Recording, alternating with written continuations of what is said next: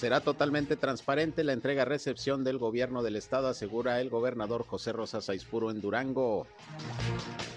No se solicitarán más créditos y deberán pagarse en, en, su totalidad los que ya se tienen a corto plazo, asegura hoy el alcalde, el gobernador, el gobernador de Coahuila, Miguel Ángel Riquelme. Arrancan en Torreón los Juegos Deportivos Estatales de Educación Básica. Hay denuncias ya por irregularidades detectadas también en la Tesorería Municipal de Torreón, afirma el alcalde Román Alberto Cepeda.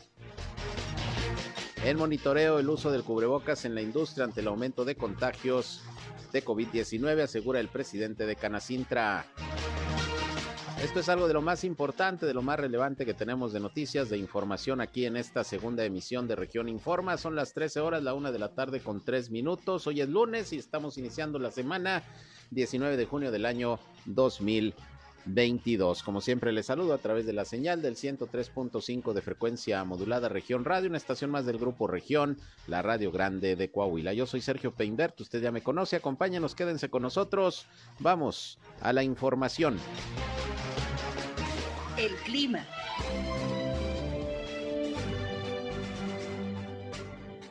Una lluvia inapreciable la que se registró en el observatorio meteorológico de Torreón, en algunos sectores un poquito más, pero todo eh, menos de 5 milímetros la precipitación. Para el día de hoy estamos esperando condiciones mucho, muy similares, incluso el viento presente aquí en la comarca lagunera.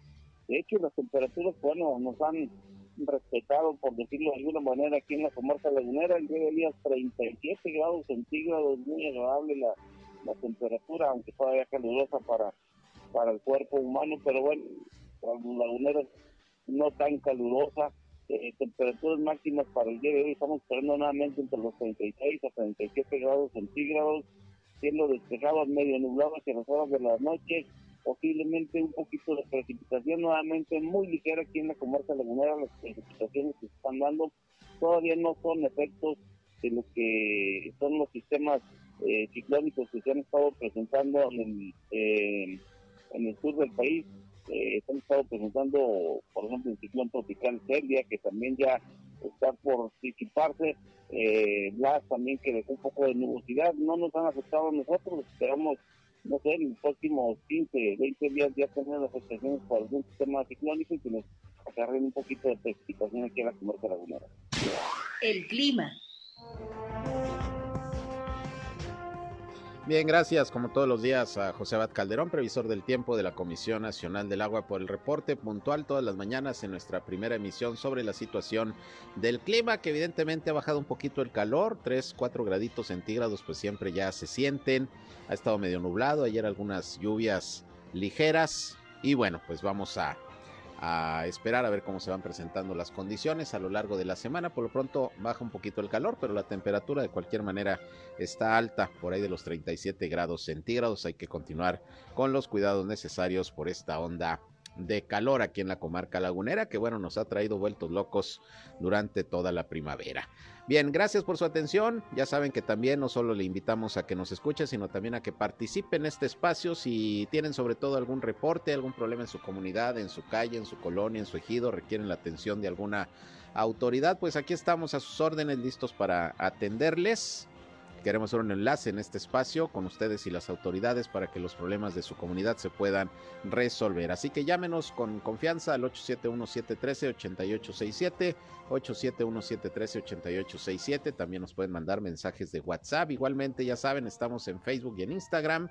Ahí en región 103.5 Laguna, le estamos ahí siempre también informando y llevándole contenidos que esperamos resulten de su interés. Saluda a quienes ya nos siguen a través de Facebook Live, Gracias por sumarse a esta transmisión en vivo y en directo desde nuestra cabina de radio. Y a mí me encuentran en Sergio Peinder Noticias, en Facebook, en Twitter, en YouTube, en Instagram y en sergiopeinder.com, mi portal web de información que les invito a visitar. Ahí están los enlaces para que nos escuchen también en nuestras transmisiones de radio. Y vámonos, vámonos hoy con lo más importante en las noticias.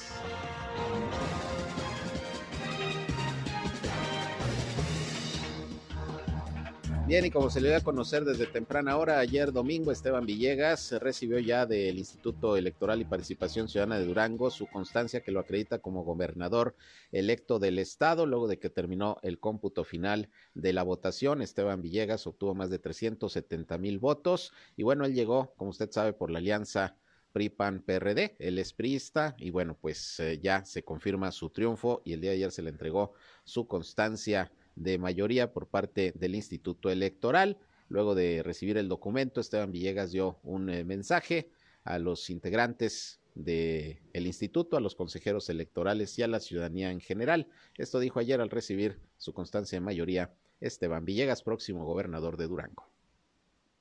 El sistema electoral de nuestro país es un sistema electoral muy ciudadano, que lo tenemos que fortalecer cada día más, porque creo que es lo que México se merece. Fue una elección limpia, fue una elección tranquila, fue una elección donde la gente pudo salir a votar de manera libre y de manera eh, tranquila. Y eso, pues para nosotros, representa un, un gran reto y que a partir de hoy el mensaje es para todos los duranguenses, mujeres y hombres de cualquier partido, Vamos a hacer un gran esfuerzo, vamos a trabajar de la mano, vamos a hacer un gran gobierno, vamos a meterle todas las ganas, el corazón, el alma, porque creo que Durango se lo merece y vamos a hacer el primer gobierno de coalición en todo el país. Eh, así lo platicamos desde un inicio y creo que es un modelo que puede ayudar bastante a que el país empiece a hacer una transición rumbo a una nueva forma política que creo que el país en estos momentos requiere. Vamos a tender los brazos, también la mano, para poder empezar a hacer acuerdos. Nosotros somos gente de acuerdo y por Durango todo vale la pena.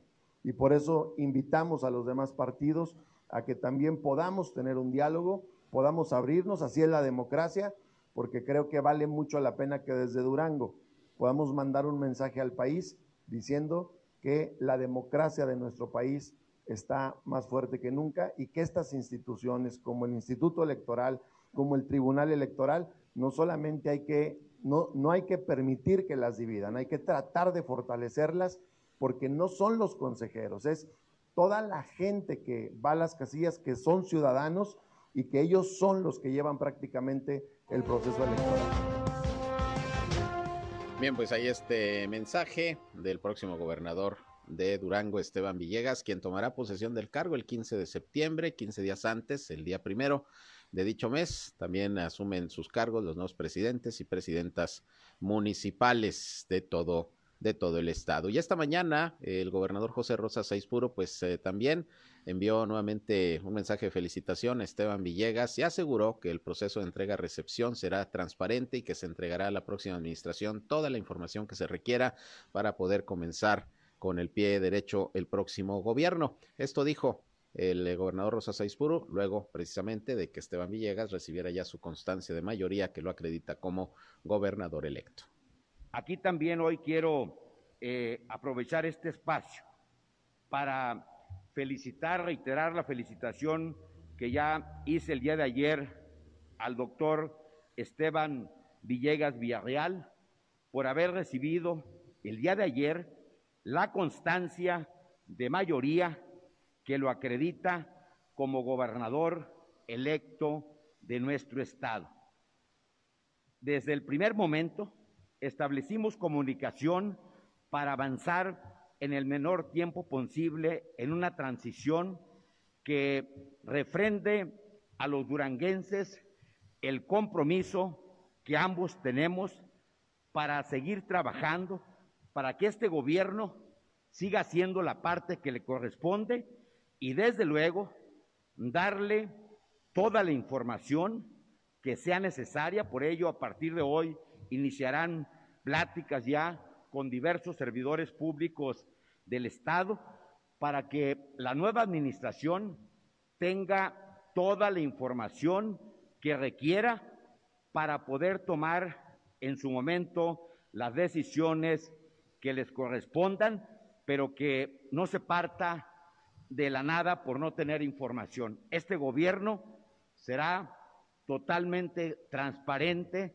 como lo ha sido eh, a lo largo del mismo y, así eh, será este proceso de entrega-recepción donde habremos de compartir toda la información que tenga el gobierno para que de esa manera eh, podamos primero continuar nosotros haciendo todo lo que nos corresponde, cumpliéndole a la ciudadanía y que le demos la certeza a la sociedad que el próximo gobierno habrá de tener los elementos para tomar eh, las decisiones, reitero, que eh, ellos consideren y que estoy seguro que serán las que eh, mejor atiendan las necesidades de la población.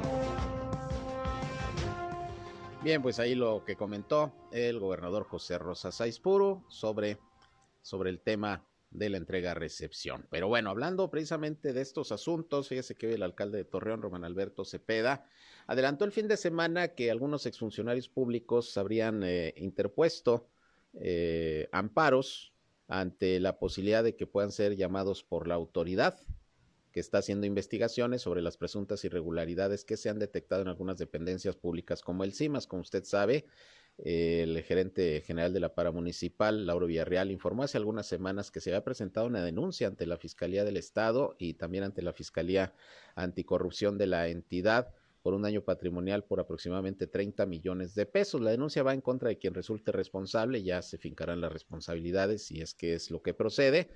Y al parecer algunos eh, servidores públicos se ampararon del CIMAS, entre ellos el ex titular de la paramunicipal, Juan José Gómez Hernández. Hoy lo reconoció el alcalde. El sábado que dio estas declaraciones no dijo exactamente quién se habría amparado, pero dijo sí está entre los amparados Juan José Gómez Hernández y quizá algunos otros eh, eh, funcionarios o exfuncionarios, más bien dicho, de la pasada administración en el CIMAS, pero también dice que ya al parecer hay denuncias presentadas por irregularidades que también se detectaron en el proceso de entrega-recepción en la tesorería municipal. Si usted recuerda, Mayela Ramírez Sordo fue la última tesorera en la pasada administración y al parecer por ahí se encontraron algunas anomalías e irregularidades. No sabe el alcalde, dijo que al parecer también ella estaría amparada ante la presentación de estas denuncias y bueno, está exigiendo el alcalde de las autoridades pues que agilicen las investigaciones para pues delimitar las responsabilidades si es que lo que procede. Vamos a escuchar lo que sobre estos temas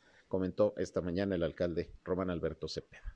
Vamos avanzando, vamos avanzando. Yo ya está, yo solicitaría a las autoridades que en donde ya se presentaron las denuncias, que le den puntual seguimiento a este tema. Nosotros ya hicimos lo que tenemos que hacer en materia de denuncia, ya está la Fiscalía Anticorrupción, y ya que, sigan el, camino que debe seguir en materia jurídica. No sé, pero seguramente no es el único, creo yo. Puede ser. Sí, yo creo que hay varios funcionarios. Nosotros nos hemos dedicado a dar resultados, pero la parte jurídica y administrativa a, a hacer lo que les obliga a hacer en función de lo que encontraron física y documentalmente. Hay varias direcciones, entre ellas tesorería también, la dirección, el sistema de municipal de agua, entre otros. Pero hay un problema, seguramente el tesorero, pero hay algunos temas que son. Pero ya hay denuncia en el área de tesorería, también ante la fiscalía. Al parecer ya, al parecer. Bueno, pues ahí lo que comenta el alcalde, al parecer ya hay también denuncia por irregularidades encontradas en la tesorería municipal, no especifica qué tipo de irregularidades, eso es lo que ya se estará investigando y bueno, si procede, pues se citará seguramente a ex servidores públicos a comparecer en principio y bueno, ver qué responsabilidad tienen ante, ante estas circunstancias. Pues así las cosas con este, con este asunto. Vamos a estar pendientes, saber qué, qué, qué sale de estas investigaciones, que urge el alcalde que se les dé celeridad. Por otra parte, hoy aquí en Torreón, el gobernador Miguel Ángel Riquelme Solís tuvo varias actividades. Una de ellas fue muy temprano, a las 8.30, y en la Unidad Deportiva Torreón, de la puesta en marcha de los Juegos eh, Deportivos 2022 de Educación Básica. Por ahí estuvo el secretario de de Educación Francisco Saracho, estuvo Alina Garza, que es la titular del deporte en el estado, y bueno, pues durante varios días estarán compitiendo en varias disciplinas los niños, las niñas de educación básica de todo el estado, y la sede, pues aquí en estos momentos es Torreón, para lo que es eh, la etapa comarca lagunera. Vamos a escuchar a Alina Garza, la directora del Instituto Estatal del Deporte, lo que comentó sobre estos juegos que arrancaron hoy por la mañana Sí, bueno, pues la verdad es que ahorita este evento, toda una gran fiesta, la verdad que ya era indispensable la reactivación en el tema del deporte escolar y en un gran trabajo de la Secretaría de Educación y el Gobierno del Estado de Coahuila, a través de la Dirección General de Educación Física, se logra eh, hacer desde los procesos intramuros, escolares,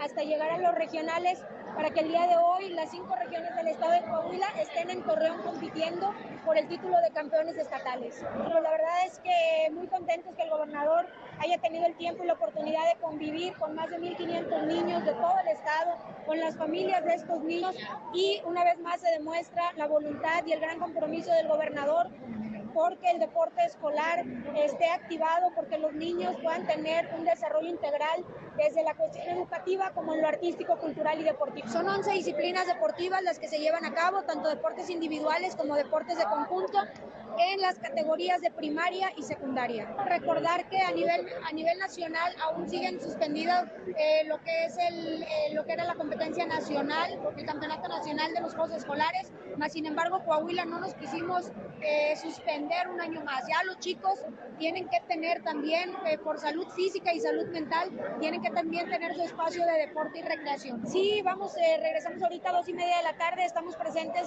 en lo que será el arranque oficial de los cursos de verano Santos PRONID. Lo hacemos ahora en Saltillo, en donde se da el arranque a nivel estatal y posteriormente tenemos una agenda para acompañar a cada uno de los municipios a sus propios arranques. En el caso de Torreón está contemplado eh, para el mes, de, el mes de julio con el arranque del curso. De hecho, es la primera sede que arrancamos aquí en Torreón y de aquí nos vamos a los otros cinco municipios al arranque, como será Saltillo, Monclova, Acuña, Piedras Negras. Es abierto al público en general, eh, es totalmente gratuito, ya las inscripciones se encuentran disponibles en la PRONIF, en el Instituto Municipal del Deporte, en el Instituto Estatal del Deporte de cada una de las regiones del estado. Saber que tenemos cupo limitado a 200 niños por sede.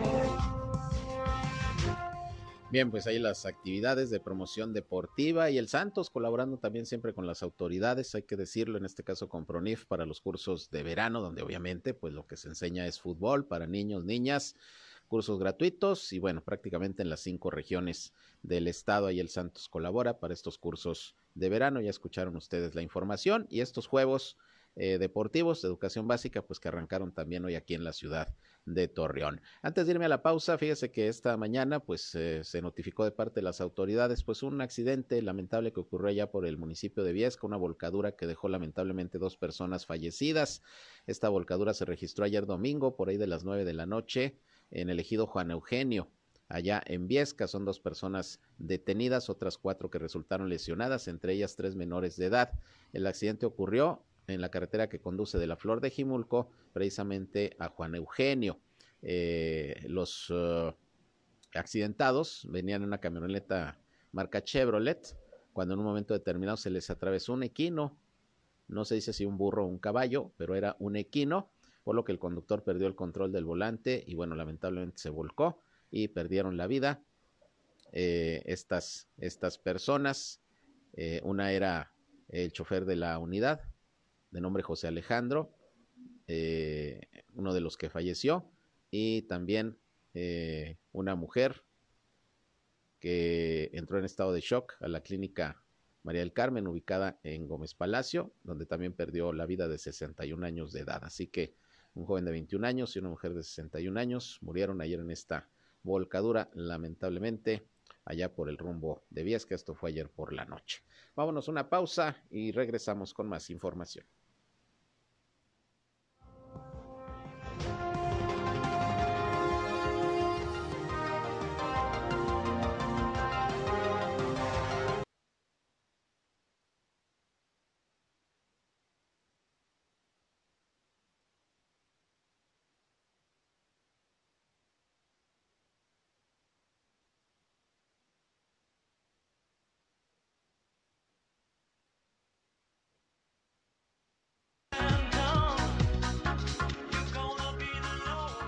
Bien, regresamos, son las 13 horas, la una con 25 minutos. Vámonos con más información. Ya tengo aquí los reportes de las autoridades de salud de Coahuila y Durango sobre la situación del COVID-19, que mire, pues siguen aumentando los casos, aunque bajaron un poquito ayer y hoy en, en Coahuila, de los contagios diarios que estábamos teniendo ya en los últimos días, más de 100, 120.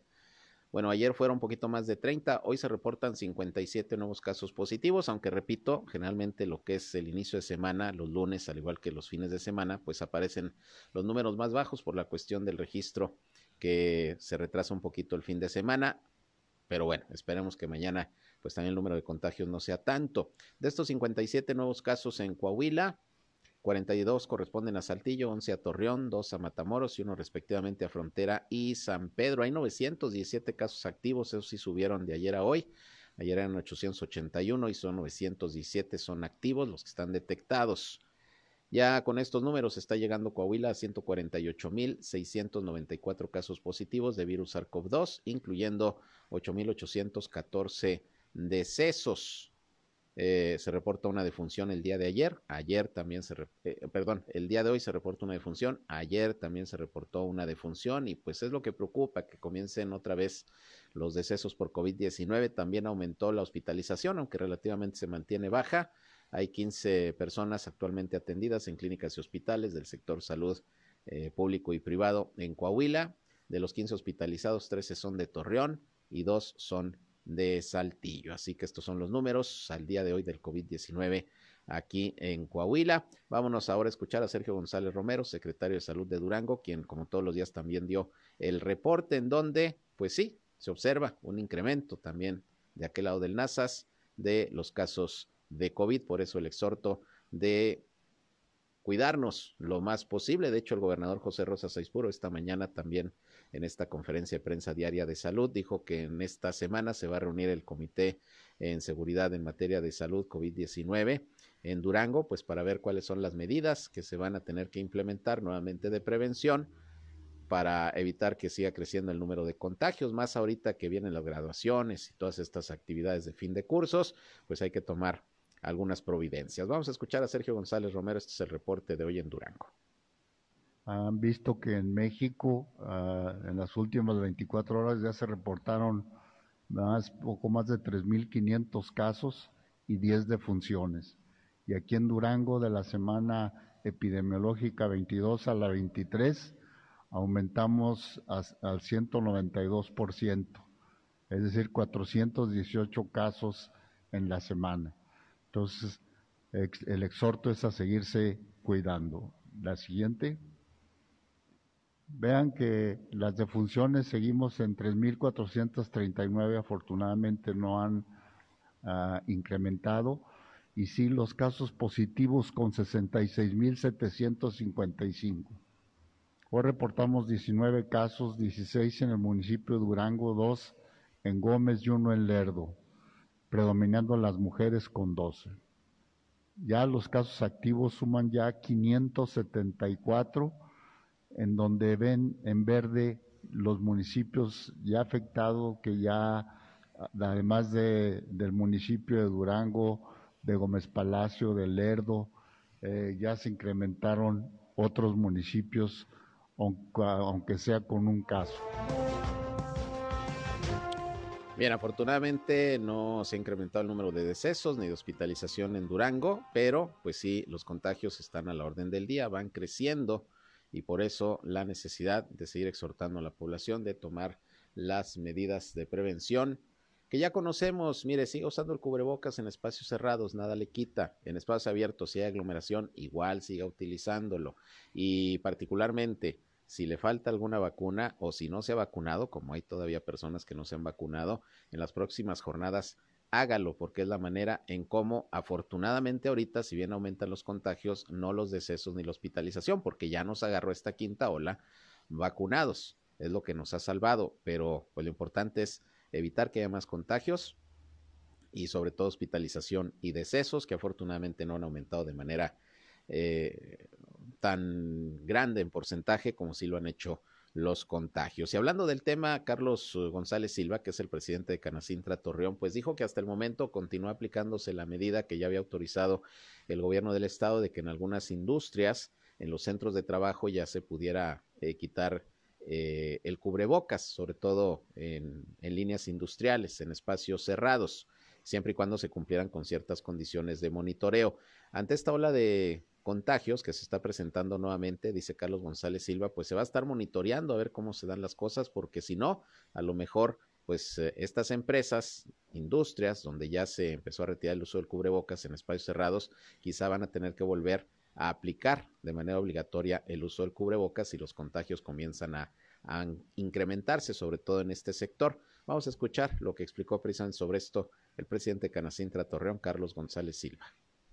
Corremos el riesgo de que algún familiar nuestro no se haya querido vacunar y que con eso pudiera llegar a haber algún problema. Hay que seguir cuidándonos.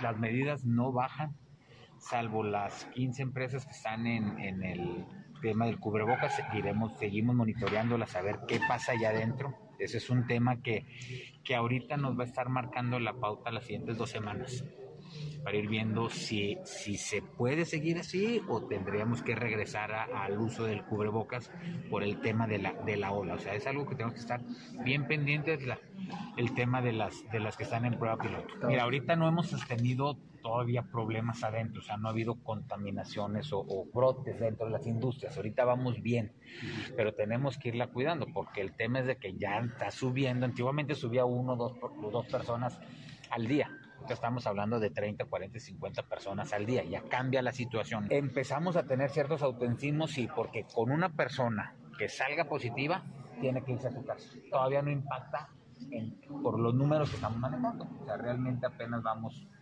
en números este, más bajos todavía, pero el, el tema que nos preocupa es la velocidad con la que estamos aumentando.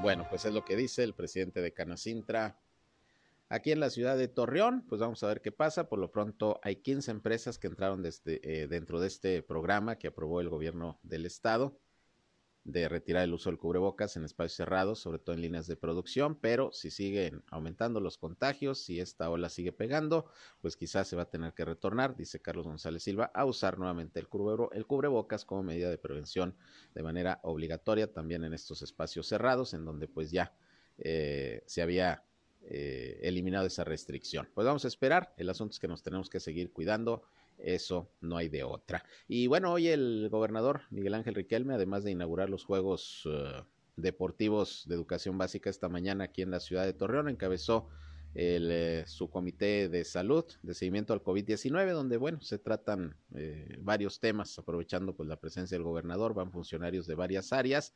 Y bueno, en principio, el gobernador Miguel Ángel Riquelme Solís dio un informe de cómo va la situación de la migración aquí en el estado de Coahuila, eh, cuántos migrantes pues han tenido que ser asegurados, cuántos se han retornado ya incluso vía aérea hacia, hacia el sur del país nuevamente porque pues no lograron eh, comprobar su estancia legal en el país en su eh, trayecto hacia los Estados Unidos.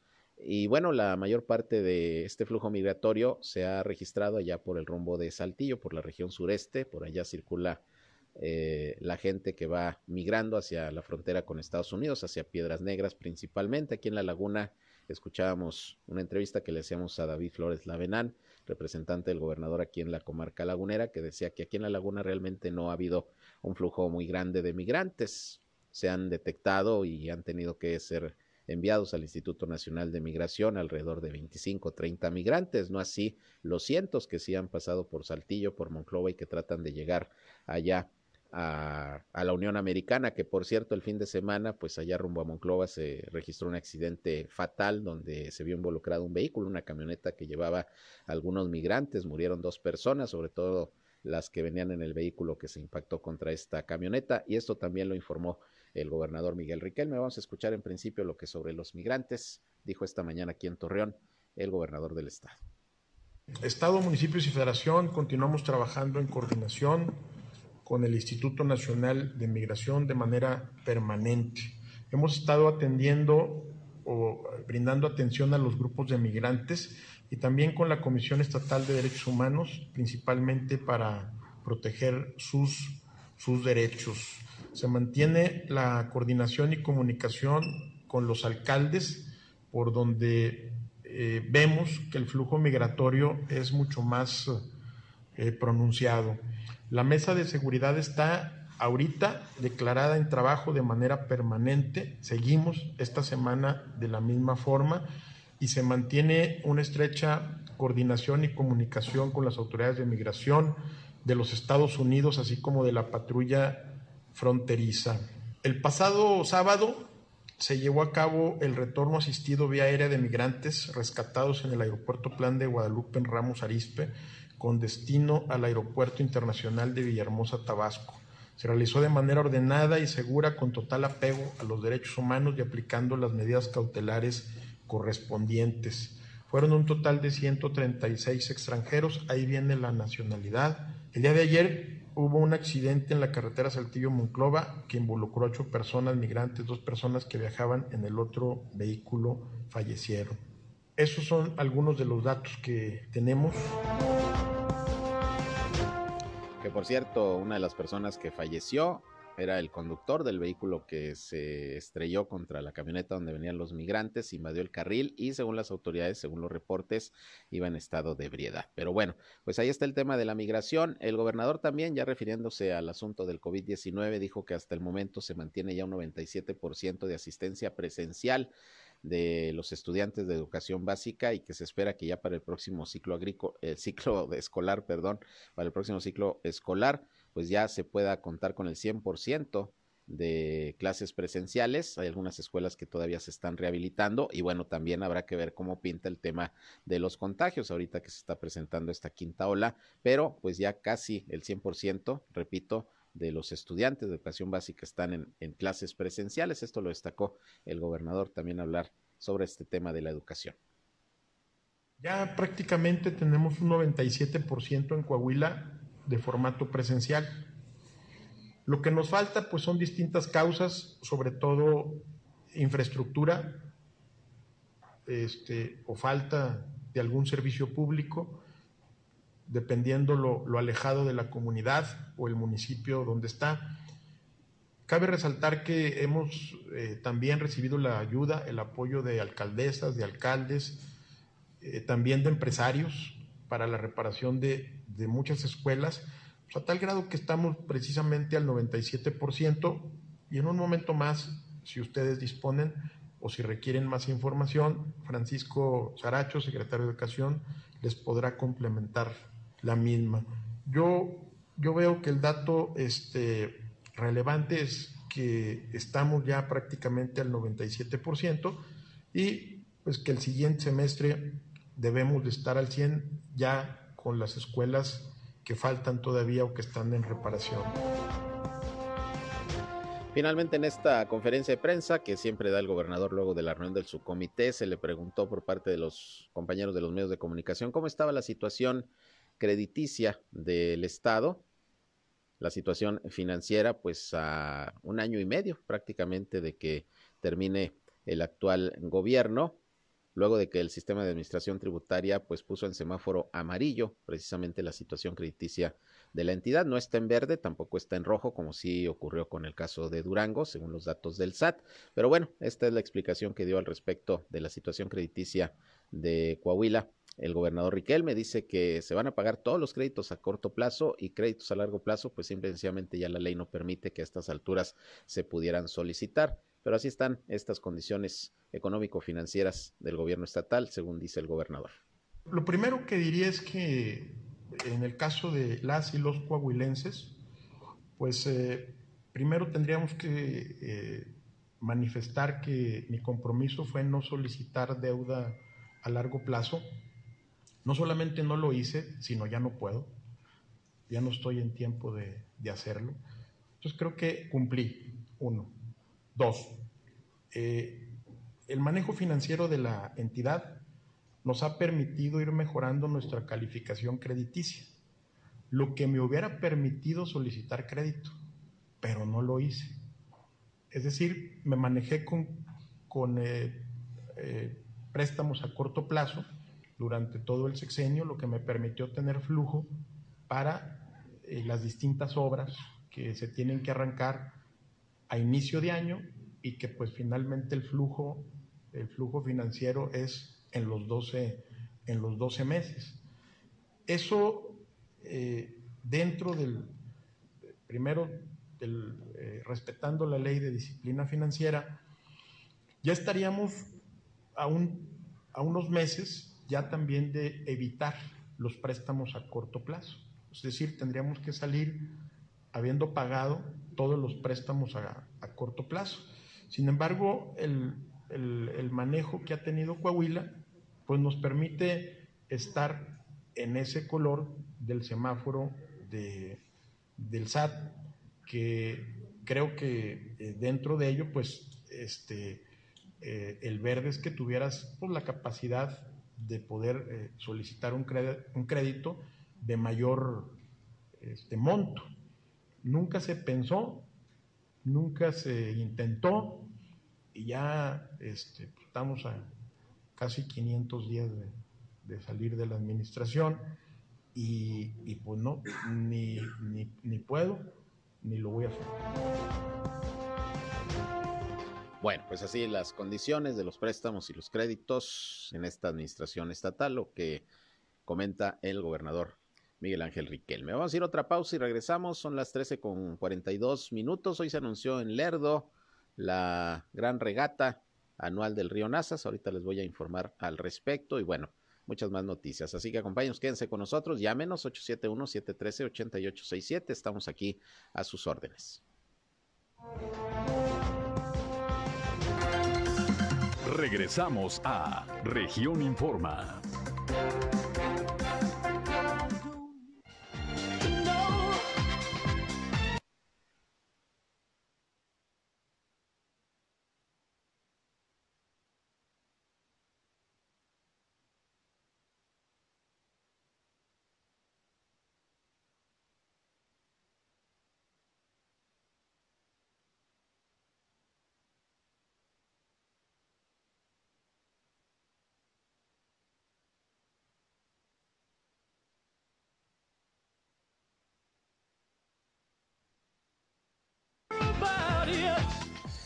Bien, regresamos, son las 13 horas, la una con 46 minutos y bueno, pues eh, con motivo del Día del Padre, fíjese que hubo labores de limpieza en los panteones, felicidades a todos los papás, ayer en su día, esperemos que le hayan pasado de lo mejor.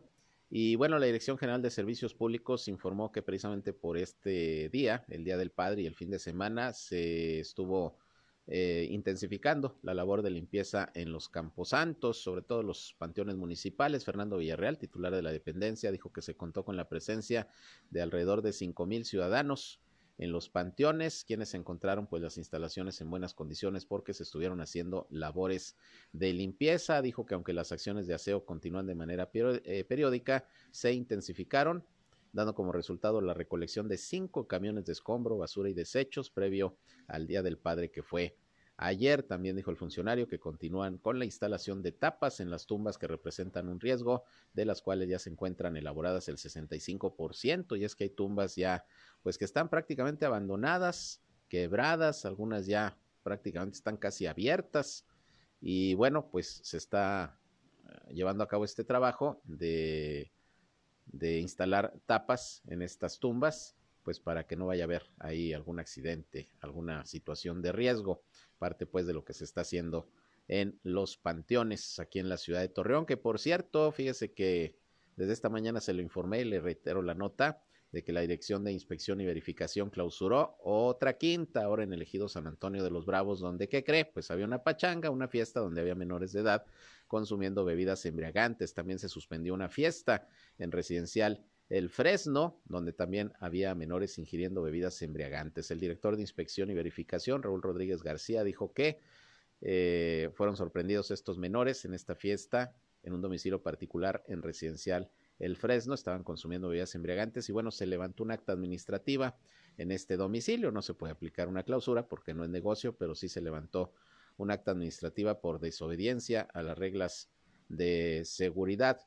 El que sí se clausuró fue este establecimiento, esta quinta en el ejido San Antonio de los Bravos, donde además de que se encontraron estos chavitos y chavitas bebiendo bebidas embriagantes, pues el lugar no contaba con eh, licencia de funcionamiento ni tenía permiso para venta y consumo de alcohol. Así que, pues, fueron algunas de las acciones que llevaron a cabo en el operativo Cero Tolerancia ayer las autoridades aquí en Torreón, que siempre están en coordinación sobre todo con el gobierno del estado a través del área de control de padrones y en este caso también de la PRONIF, porque pues cuando hay menores de edad que se encuentran en estos lugares bebiendo eh, alcohol, bueno, pues tiene que intervenir la PRONIF para resguardar a los menores mientras sus padres los recogen y bueno, pues también hay hacerles las recomendaciones necesarias a los padres de familia. Bueno, esto el fin de semana. Por otra parte, fíjese que hay preocupación de parte de las cámaras y organismos empresariales, sobre todo de las cámaras de comercio y las industriales, porque resulta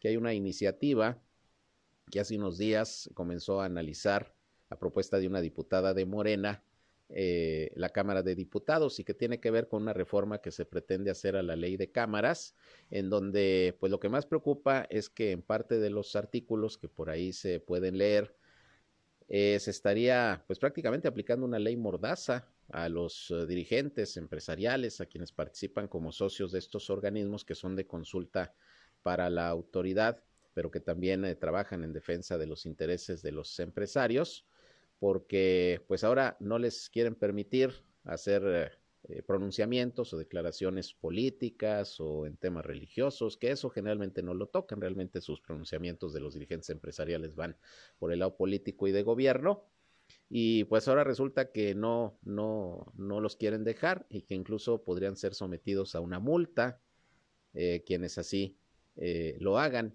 según esta iniciativa de ley. vamos a escuchar precisamente lo que sobre esto nos comentó el presidente de la Cámara de Comercio de Torreón, Mariano Serna, quien dice que les preocupa y que ya se están haciendo gestiones ante el Congreso, ante la Cámara de Diputados, pues para que esto no se vaya a aprobar. Prácticamente dice, les quieren coartar la libertad de expresión a quienes encabezan o participan en eh, los organismos empresariales. Esto dijo Mariano Serna.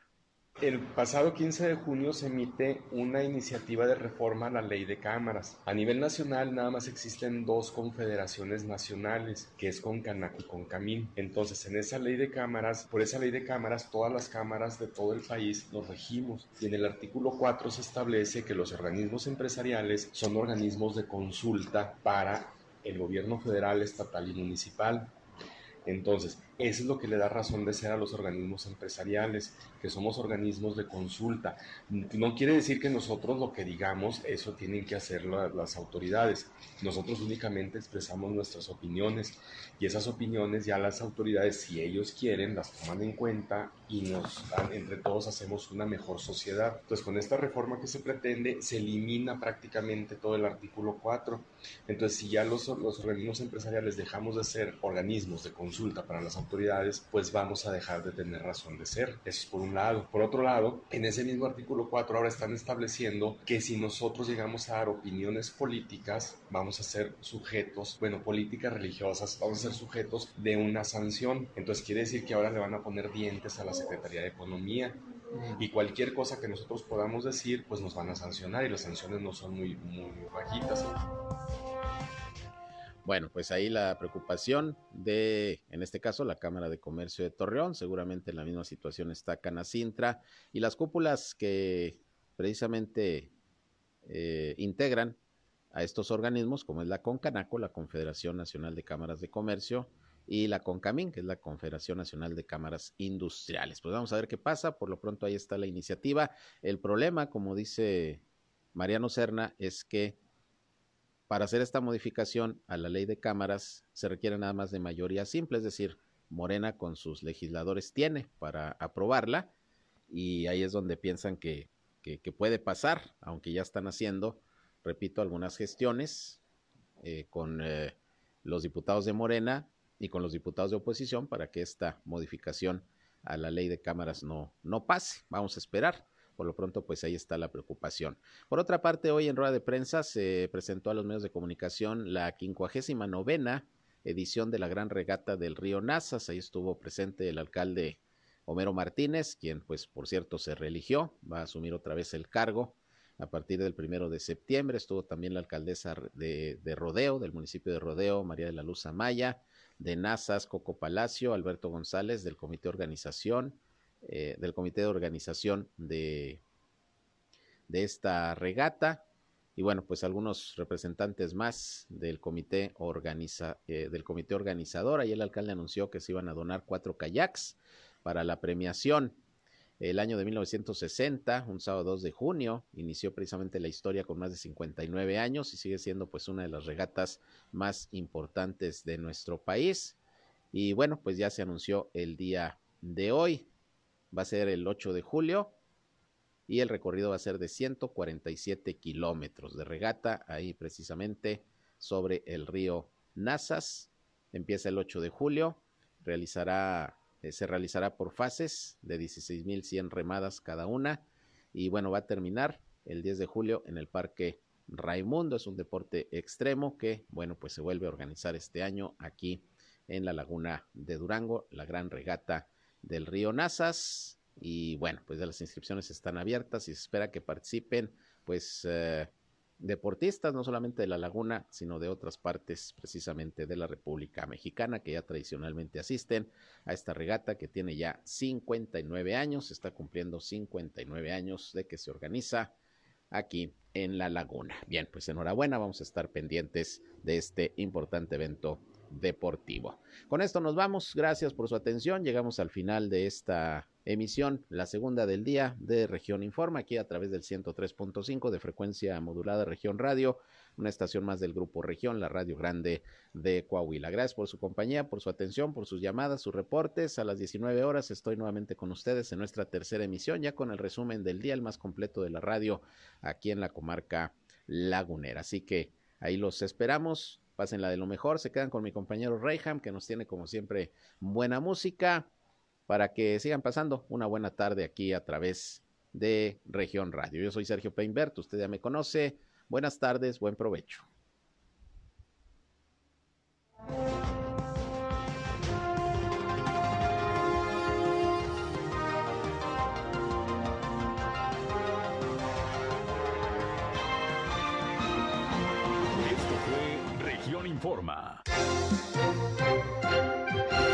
Ahora está al tanto de los acontecimientos más relevantes. Lo esperamos en la próxima emisión.